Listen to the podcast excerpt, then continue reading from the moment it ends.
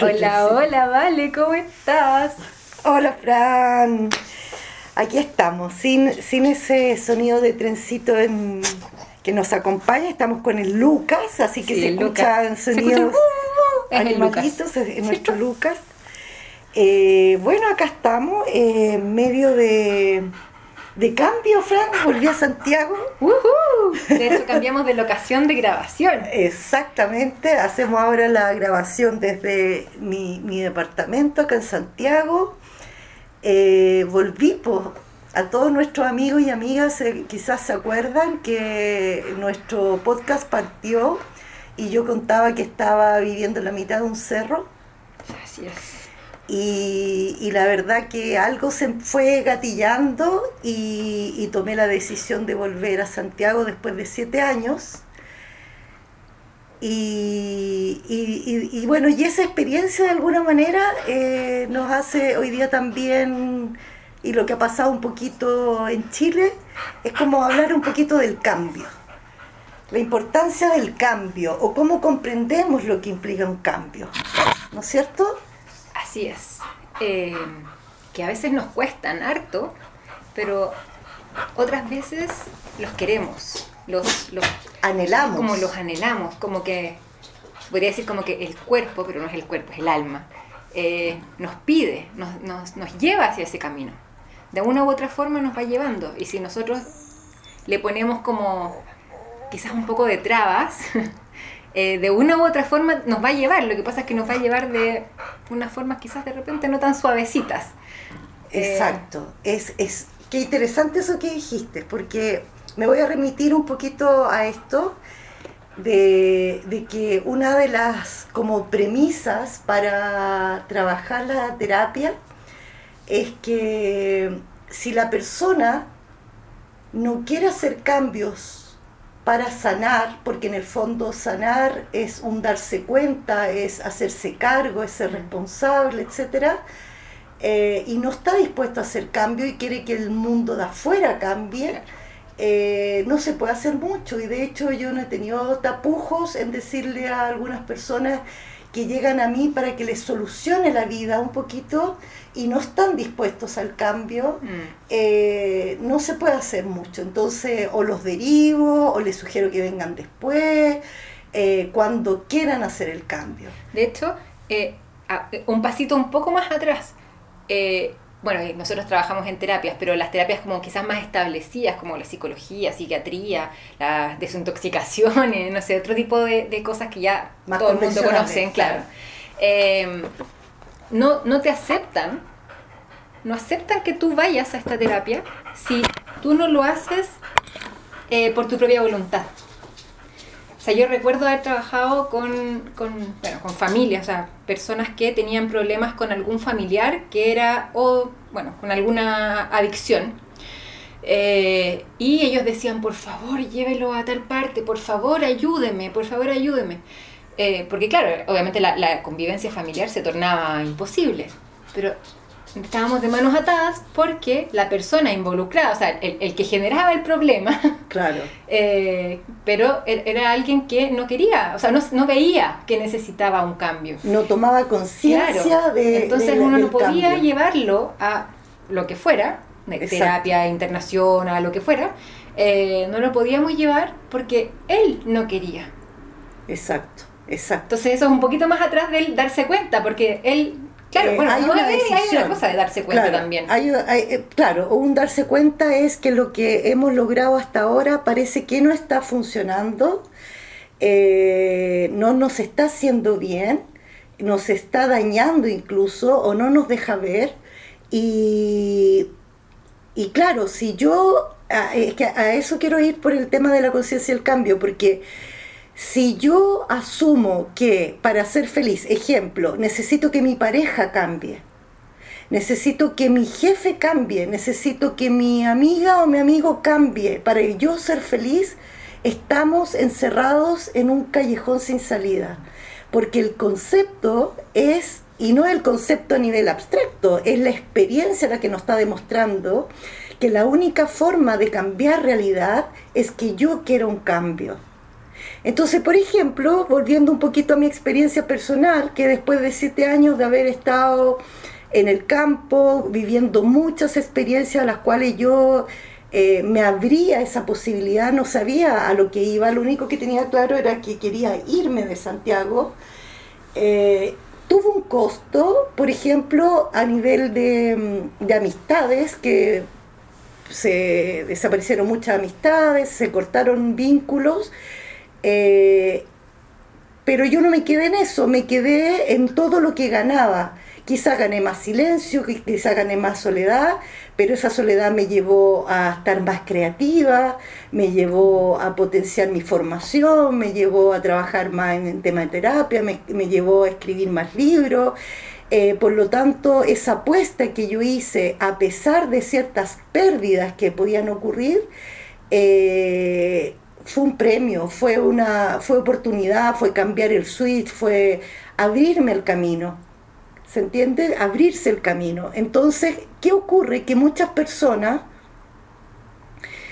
eh, les cuesta mucho hacer un cambio por la eventual pérdida que puedan tener y se concentran en lo que van a perder y no en lo que pueden ganar. Entonces ahí ocurre un poquito esto, este tema como de lo desconocido, decir, bueno, pero que el miedo a lo desconocido, pucha, pero si me cambio de trabajo y si no encuentro trabajo y si el otro trabajo es igual y si el otro trabajo es peor y si no... La verdad que, eh, ¿cómo, cómo miro en perspectiva un argumento como ese? Es que, sorry. No quieres cambiar. No quieres cambiar. Y la, naturaleza, la vida, la existencia te está mostrando que lo único permanente es, el, cambio.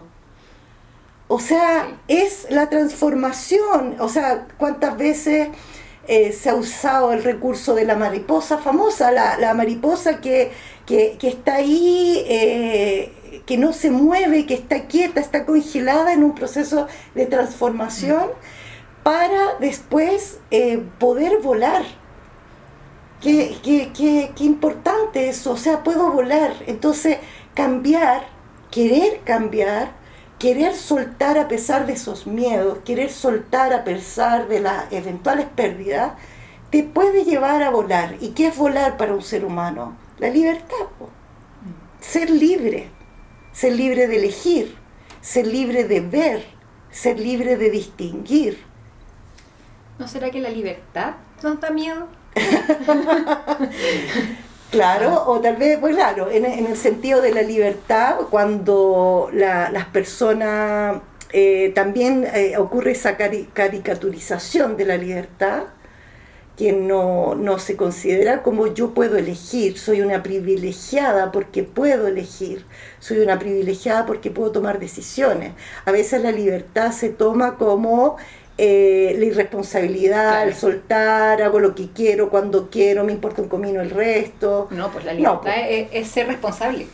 La libertad es ser responsable, es, tomarle el peso de que tu vida está en tus manos. Y yo, creo que, puede ser el miedo a la libertad. Eh, me quedé pensando un poco con lo de los cambios y dijiste lo único eh, que, que, es permanente son los cambios en la naturaleza. Y, hoy día en la mañana me senté en, en, mi terracita, con un balconcito, y justo al frente de mi ventana hay unos arbolitos. Y cuando yo llegué, yo me cambié en febrero ahí, eh, los arbolitos todos llenos de, de, de, hojas grandes, y entonces yo no veía a los vecinos, y era maravilloso. Y se fueron cayendo las hojitas, fue pasando el tiempo, se fueron cayendo las hojitas, y hoy día, bueno, ahora, pero no habían hojas hasta hace unas semanas, no habían hojas. Y de a poquito empezaron a aparecer los brotes en las puntitas de cada ramita o de cada como codito de las ramas. Y empezaron a aparecer estos brotes y hoy día, por eso digo que me senté hoy día a mirar, ya están saliendo las hojas. Y es tan bello, eh, no, no, porque, no porque esté saliendo las hojas, sino que por el ciclo, por el ciclo que nos va mostrando. Eh, fue como, yo tenía lleno de hojas y de repente digo, oh, en esta temporada ya no me van a servir estas hojas y pum, las voto y no tengo miedo porque... Hay que darte desnuda en el fondo. Claro, y las decido votar, yo arbolito, las decido votar eh, y entregarme a lo que va a pasar. Y el árbol entregó, se entregó, botó sus hojas y hoy día están de nuevo saliendo las hojitas. Y ahí se y en unas semanas más, lo más probable es que estén así todas las hojitas y unas florcitas. Y hasta florcita, y hasta aroma, y hasta belleza, hasta compañía, hasta sombra. Eso implica, eso implica eso. El tema, Pero es maravilloso esto porque dijiste, claro, y, y, sombra y eso. Pero claro, y para el invierno es maravilloso tener el sol directo eh, y no tener esa sombra. Entonces, como que todo, todo el ciclo está pensado, entre comillas, está creado para que sea perfecto. Exacto. Pero para ver esa perfección que está, es como tan sublime, como tan poética, tienes que aplicar como un pensamiento, una, una tener la convicción de, algo que, que, lo he ido aprendiendo harto con el tema de constelaciones familiares, que es decirle sí a la vida, es como mm. acepto la vida. Si yo niego la vida, no puedo ver, no puedo permitir ese movimiento. Entonces ahí también se, se me une el tema de cuando vienen unos otros, en un entorno, por ejemplo, que te dice, ay, pero ¿para qué vas a cambiar si estás bien con lo que tienes? Es muy alto el riesgo. ¿Para qué vas a cambiar? Si... Entonces te apela a un conformismo, eh, muchas veces material, eh, y, que, te que eventualmente te garantiza una estabilidad. ¿Pero a qué costo? Pero a qué costo. Exactamente, y para mí, no quiero ser exagerada, pero es, es, siempre yo lo veo como esas estabilidades, la veo como muerte en vida, es como mm. zombie, ser piloto automático, eh, fuera de ti, lo haces porque hay que hacerlo, no hay una conexión con tu corazón, no hay una conexión con tu propósito de vida. Cuando en algún minuto hablamos, un día podemos profundizarlo, pero que todos tenemos un propósito de vida. Cuando estamos en esa aparente estabilidad donde no permitimos el cambio, porque nos conformamos, porque no queremos crecer, porque no queremos ver más allá, es estar como zombie, estar como esperando morirse. Y ahí nos encontramos con esas expresiones que también dicen, hoy cómo pasa el tiempo, eh, no me eh, lo hablamos en algún minuto, ¿cierto? Sí, esto de que va a llegar ahora el 18, Halloween, Navidad. Exacto. Y se acabó el año. Oh, Exacto. Y, pero no, entre medio tenemos muchos días y muchas horas. Y, muchas experiencias. Exacto. Entonces, eh, evidentemente creo que la apuesta y la invitación desde nuestras experiencias y reflexiones es abrazar los cambios. Cuando se impide el cambio, eh, lo, que se me viene a la mente inmediatamente es el agua. claro, el agua eh, estancada. Directo, o sea, yo no permito que el agua fluya, su naturaleza es, es, es moverse, es drenar eh, va a buscar las salidas por donde sea si alguien lo alteró eh, y tú lo impides, odiosamente lo impides. El resultado es, ah, pero tengo agua, tengo agua y listo, qué bacán, me robé esta agua. Eso es agua estancada. Esa agua que se, pudre, esa agua no da vida, esa agua es muerte. Entonces el cambio va de la mano y, siento que, de nuevo, observemos la naturaleza, eh, todo lo que nos habla, todo lo que nos enseña en mm. relación al cambio, la naturaleza humana, eh, también, o sea, también va de la mano de ese cambio cuando uno ve el crecimiento por edad de un ser humano, entonces cuando dejas de crecer eventualmente porque ya dejaste de crecer centímetros de altura, eh, entonces la gente dice, bueno, ya dejé de crecer y ahora eh, solo envejezco. Y de hecho hay publicidad que dice, bueno, después de los 25 años empieza a envejecer los seres humanos.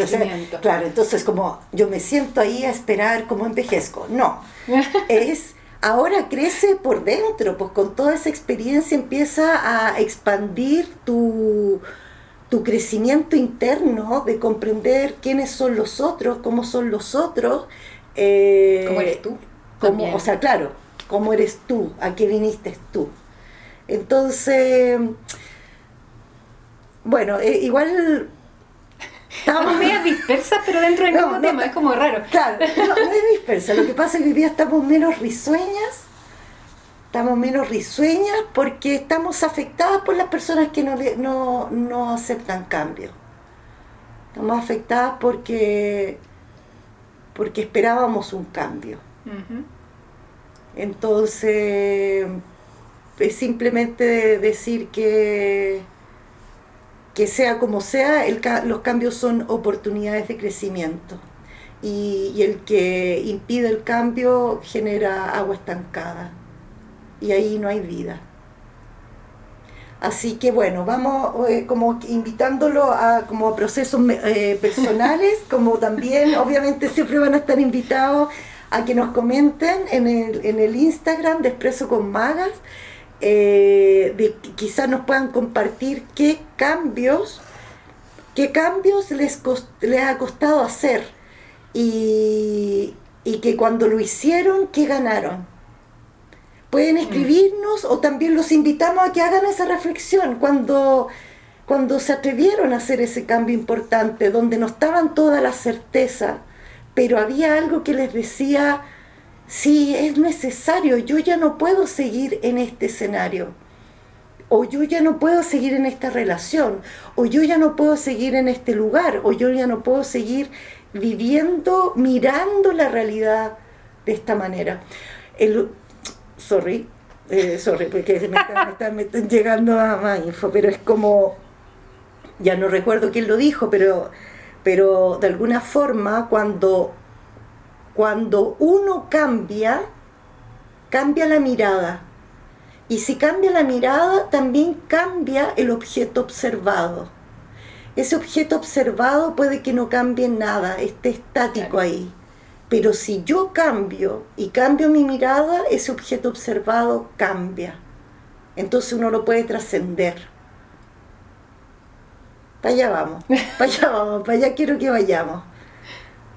Si todo lo que estáis diciendo me, es como, ay, y digan ejemplos, y mi cabeza, ejemplos, y, y este el cambio, y va cosas. Entonces no sé por dónde partir. Dale, eh, dale. Cambios. lo primero que iba a decir es, me estoy leyendo un libro, justo ahora, que es sobre la eh, Lola Hoffman. Ah, bacán. Eh, maravilloso. ¿Cuál? ¿El conversando con.? No, el, uno que escribió una nieta, que se llama. Ah, Ay, ¿cómo se Yo quiero leer ese libro. yo se lo saqué de la biblioteca a mi mamá. Le dije, ¿me lo prestas? y aquí está todavía conmigo. qué buena. Eh, entonces, no me acuerdo tampoco, pero de alguna manera relata su experiencia con su abuela no, o le, habla hace, de su abuela. Sí, le hace como una biografía a la abuela. Pero con textos de la abuela y ella los va como uniendo, obviamente hizo el trabajo ahí de, juntar todos los papelitos que encontró por todas partes y, los pone. Y es, bueno, yo hasta ahora lo he encontrado maravilloso y voy como en la mitad, eh, pero justo voy en la etapa en que empieza la parte de psiquiatría.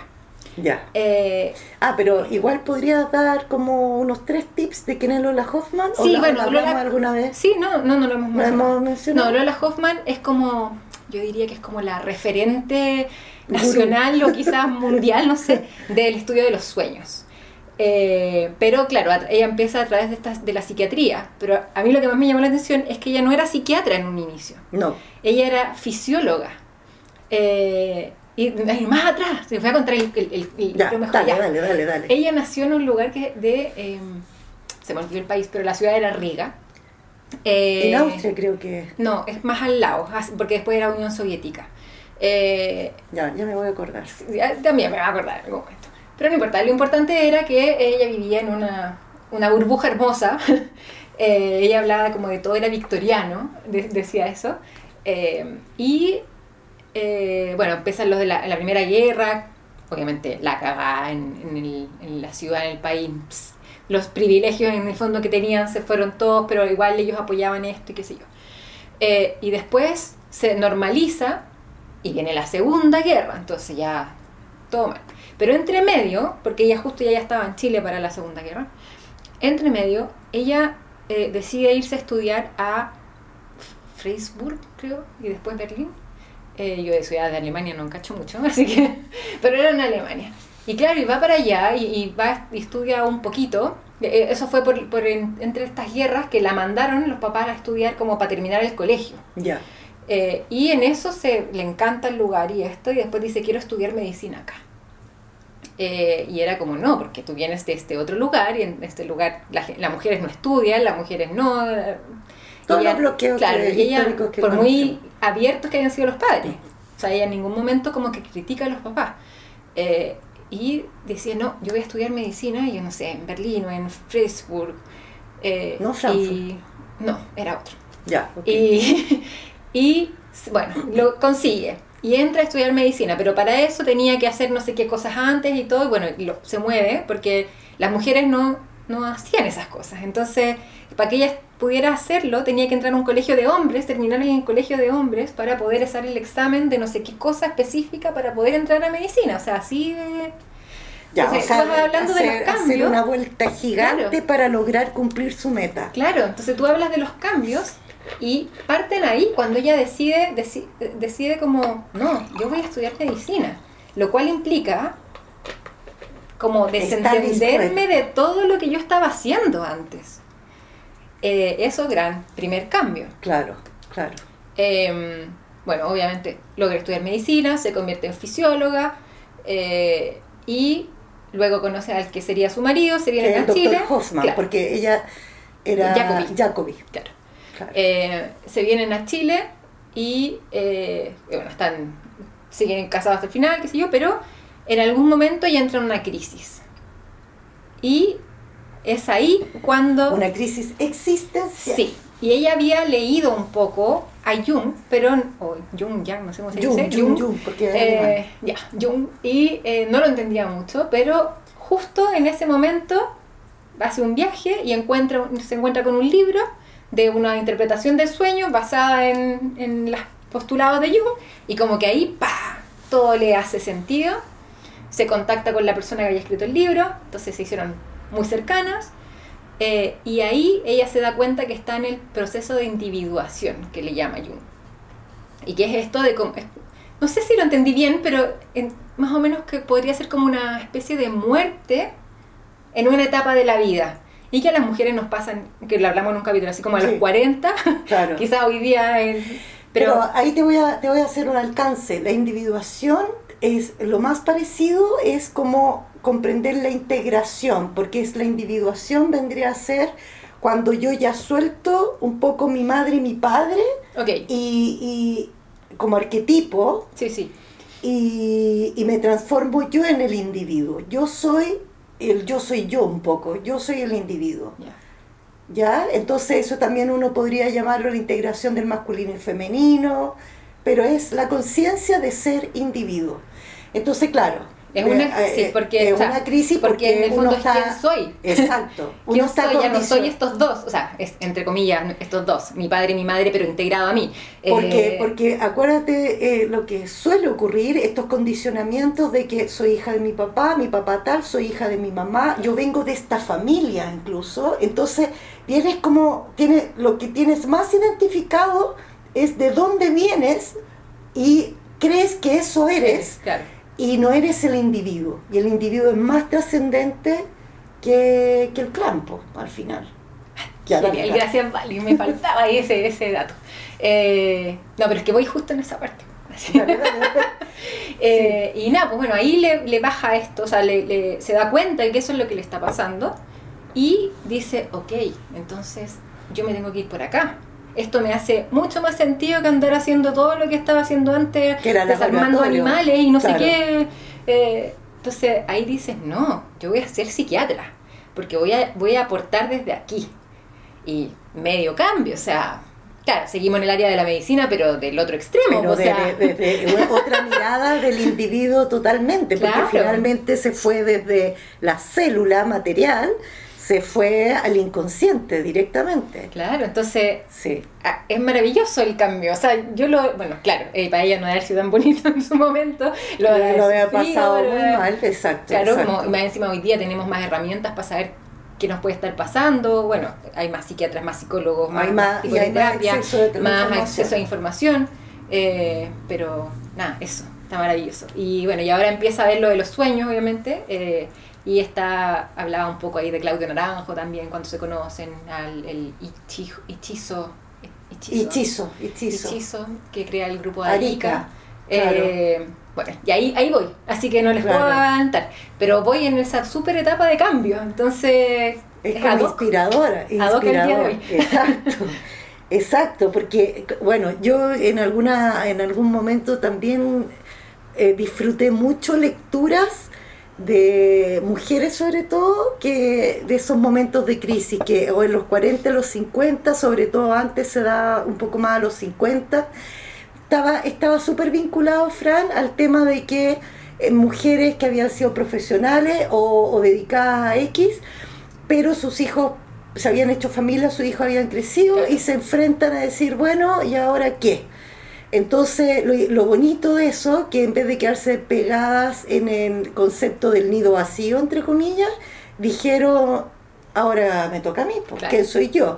Y obviamente ese proceso de transformación eh, es doloroso y, y genera mucho miedo.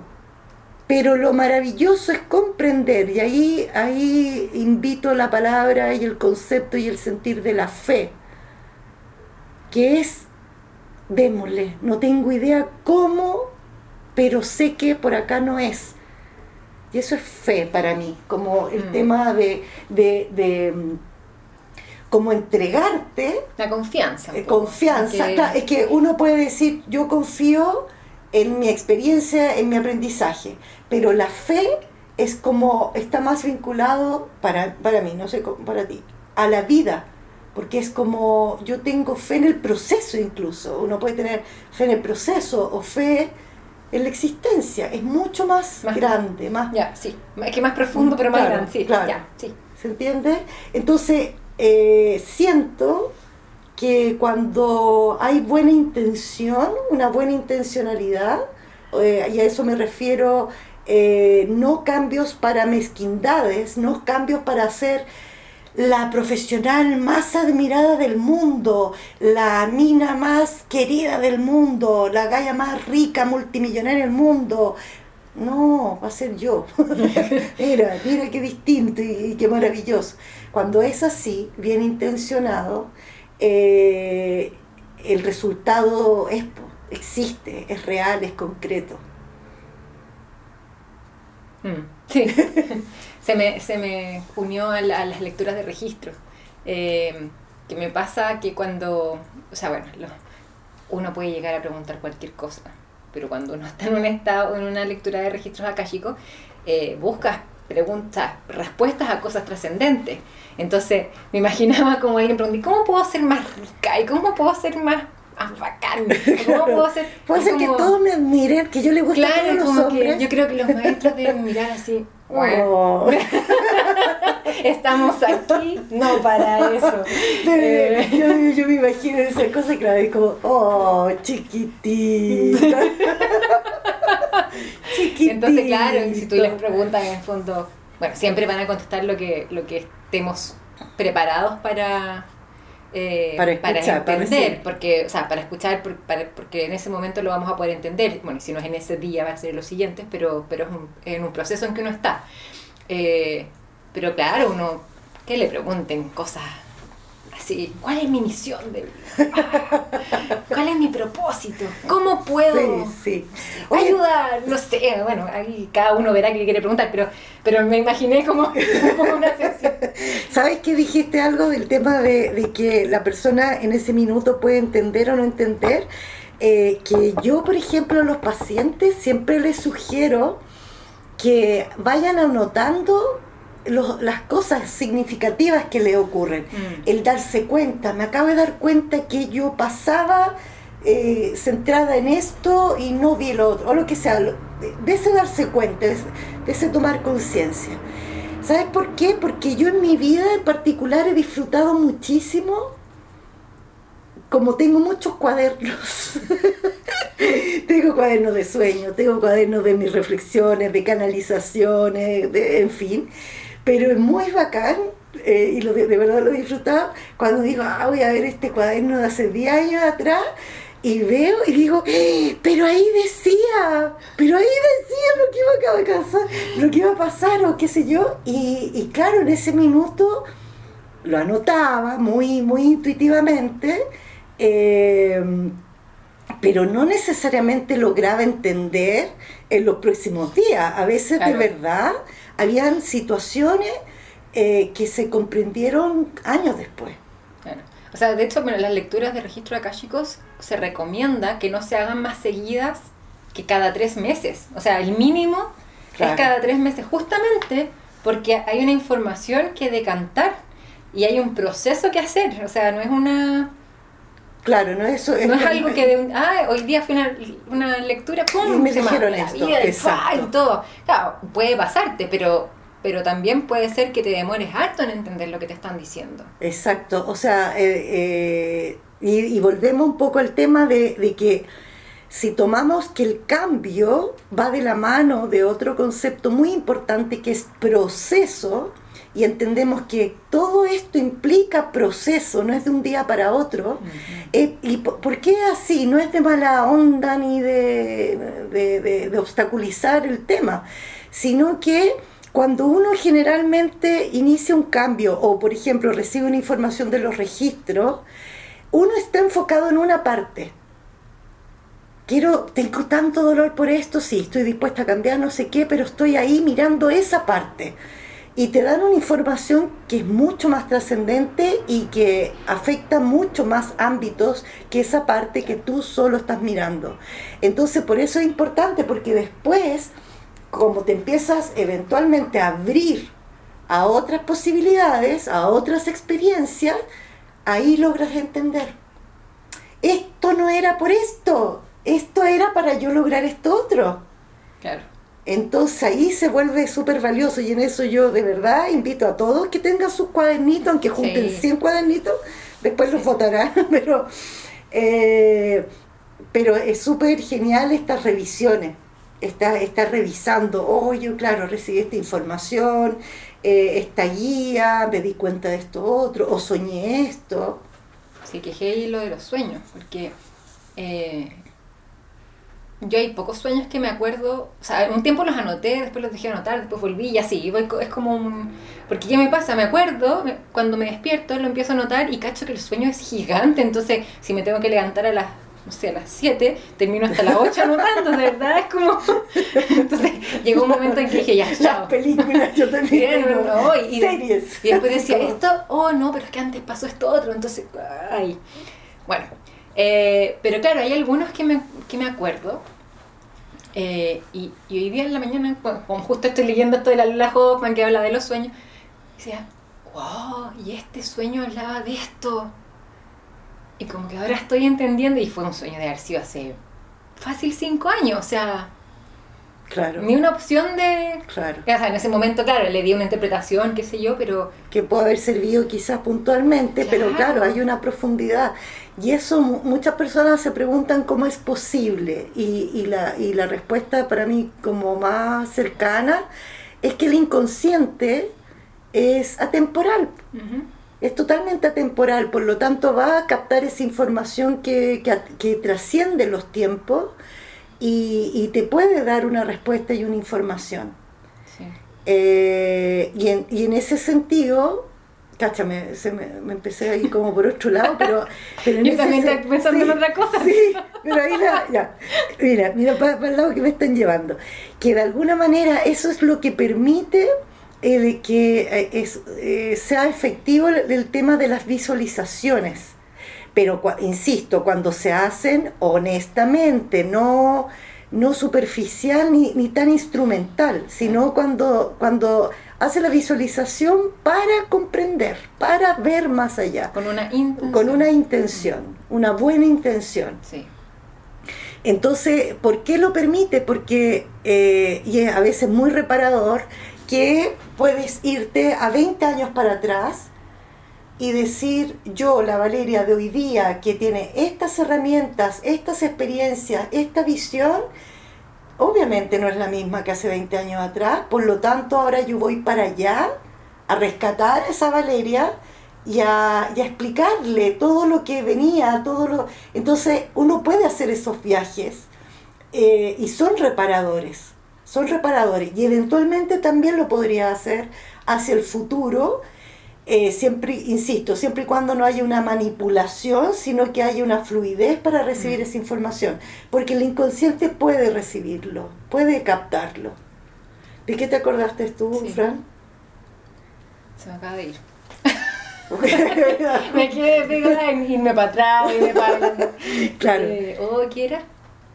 Como que te iba a... Te, te, claro, como que ah, te sí, de que tú, que tú dijiste, no, tú dijiste eh, que, que eso nos lleva a que el inconsciente es atemporal. Y, y yo pienso no solo en lo de los sueños, sino que en las canalizaciones o en cuando percibimos otras cosas. Somos tan chiquititos, tan el, humano físico, que es lo que vemos y lo que creemos que somos. Eh, somos tan nada al final. Eh, tan pequeñitos, pongámosle. Bueno, ya, nada, pero con cariño. con respeto, con amor. no, pero como, como decir que somos. De verdad somos tanto más, hay tanto más afuera de nosotros que ni siquiera entendemos y que es muy probable que nunca lleguemos a entender, ni siquiera entender, a conocer, eh, pero está ahí y nosotros creemos que no sabemos todo y que tenemos la razón y la verdad absoluta y, todas las cuestiones. Y no, po.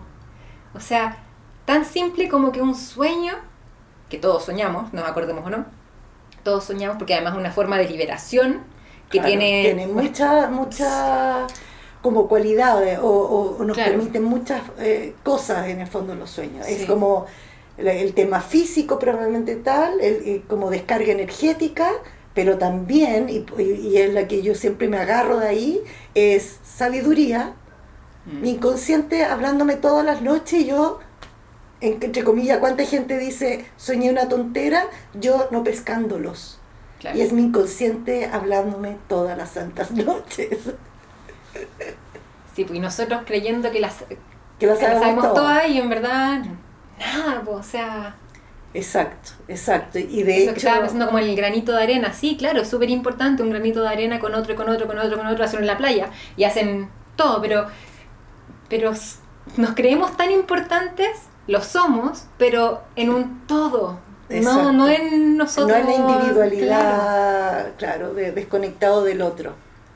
Sí, eso también es, es como esa, esa toma de conciencia de que eh, pero me llevaste a dos cosas. Primero, de que ese, ese granito. Claro, ese, ese granito como la de creernos el cuento que somos así como bacanes por nuestro cuerpo mental que nos dice el pensamiento, el argumento, bla, bla, bla. Y ese es solo el cuerpo mental. De comprender lo grande que somos, lo multidimensionales que somos, cuando logramos captar y conectar con las otras fuentes Sí, yo, yo lo pequeño en el fondo claro, físico, en lo que creemos que somos. Y si a eso además eh, le sumamos la comprensión que somos parte de un todo, eh, es como más chico eres. Pero no por chico innecesario. Claro. Ese es el tema. Sí. Es el tema. Y no por chico eh, no importante.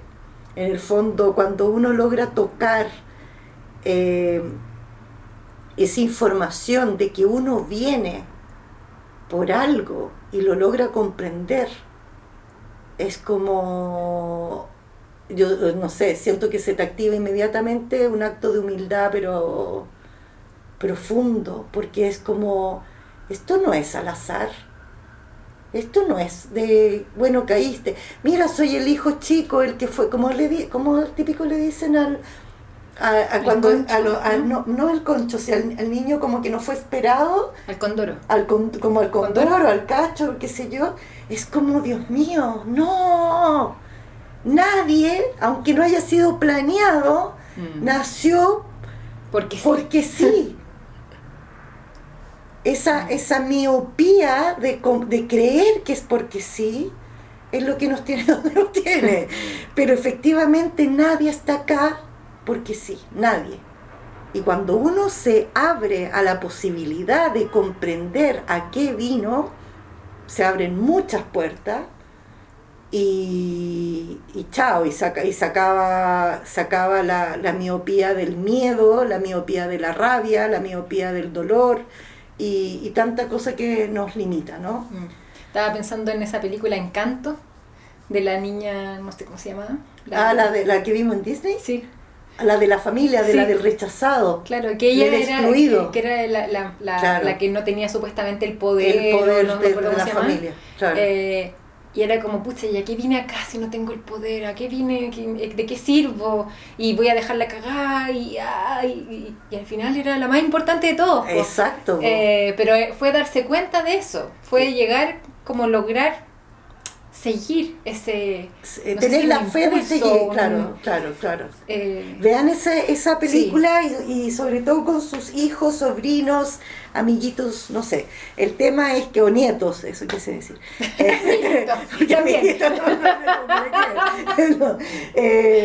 porque, claro, hay una información linda para los pequeños, pero hay una información trascendente para los adultos, o sea, absolutamente. Otro día vamos a comentar películas alguna de, esas películas. Está, mira, yo, está, Encanto que tiene que ver con eso, con, con esa búsqueda de tu propósito y que además se suma al rollo de los excluidos en la familia. Y está otra que recomiendo que, que, se estrenó el año pasado también, creo, que es Soul, que es del músico ah, de jazz y que, también la vamos a ver, porque esa también es, genial, porque también habla un poquito del tema del propósito, porque es como eh, el personaje de alguna manera fallece y al fallecer eh, empieza a tomar conciencia de la importancia de su lugar. Mm. Entonces, no, muy bacán, muy bacán. Y todo esto era por el tema del cambio, ¿no? Sí. Oye, espérate, ¿qué iba a decir? Y todo esto, todo esto, el de, hablando de los podcasts, nació por encanto. Ah, mira, Nosotros vimos esa película y dijimos, ¿y si hacemos un podcast y comentamos películas de Disney? se, amplió un poquito más. Notamos que era un poco limitado, pero, pero bien, o sea, muy interesante. Así que gracias Encanto porque nos tiene aquí conversándole. No, no, nos movilizó, nos hizo cambiar el estado en el que estábamos para poder compartir esta información con ustedes.